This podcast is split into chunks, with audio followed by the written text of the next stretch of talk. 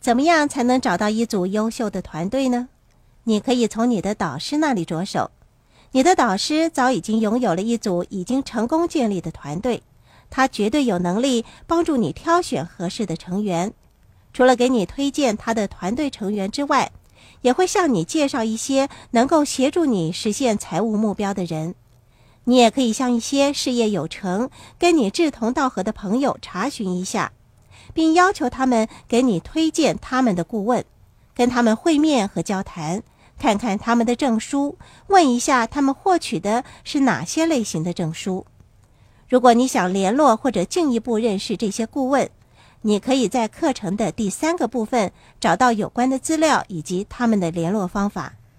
当你清楚知道自己需要的是什么类型的团队成员，以及评估过他们的才能之后，那么，该是时候着手建立你的团队了。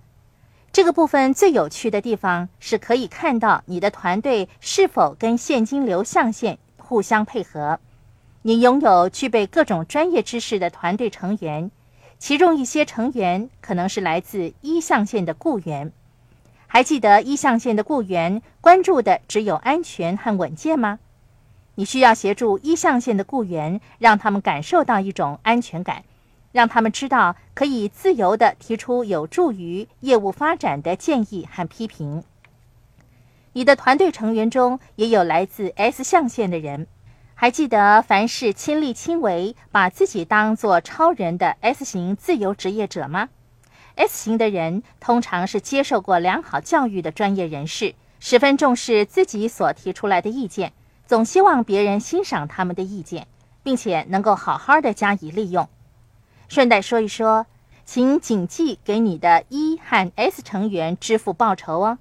不论是你的雇员还是你的团队成员，也希望获得丰厚的报酬呢。我十分同意你的说法，必须给你的顾问支付优厚的报酬。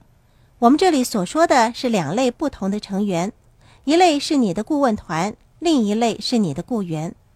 最重要的是找一些能够协助你、支持你。帮助你实现财务自由的团队成员。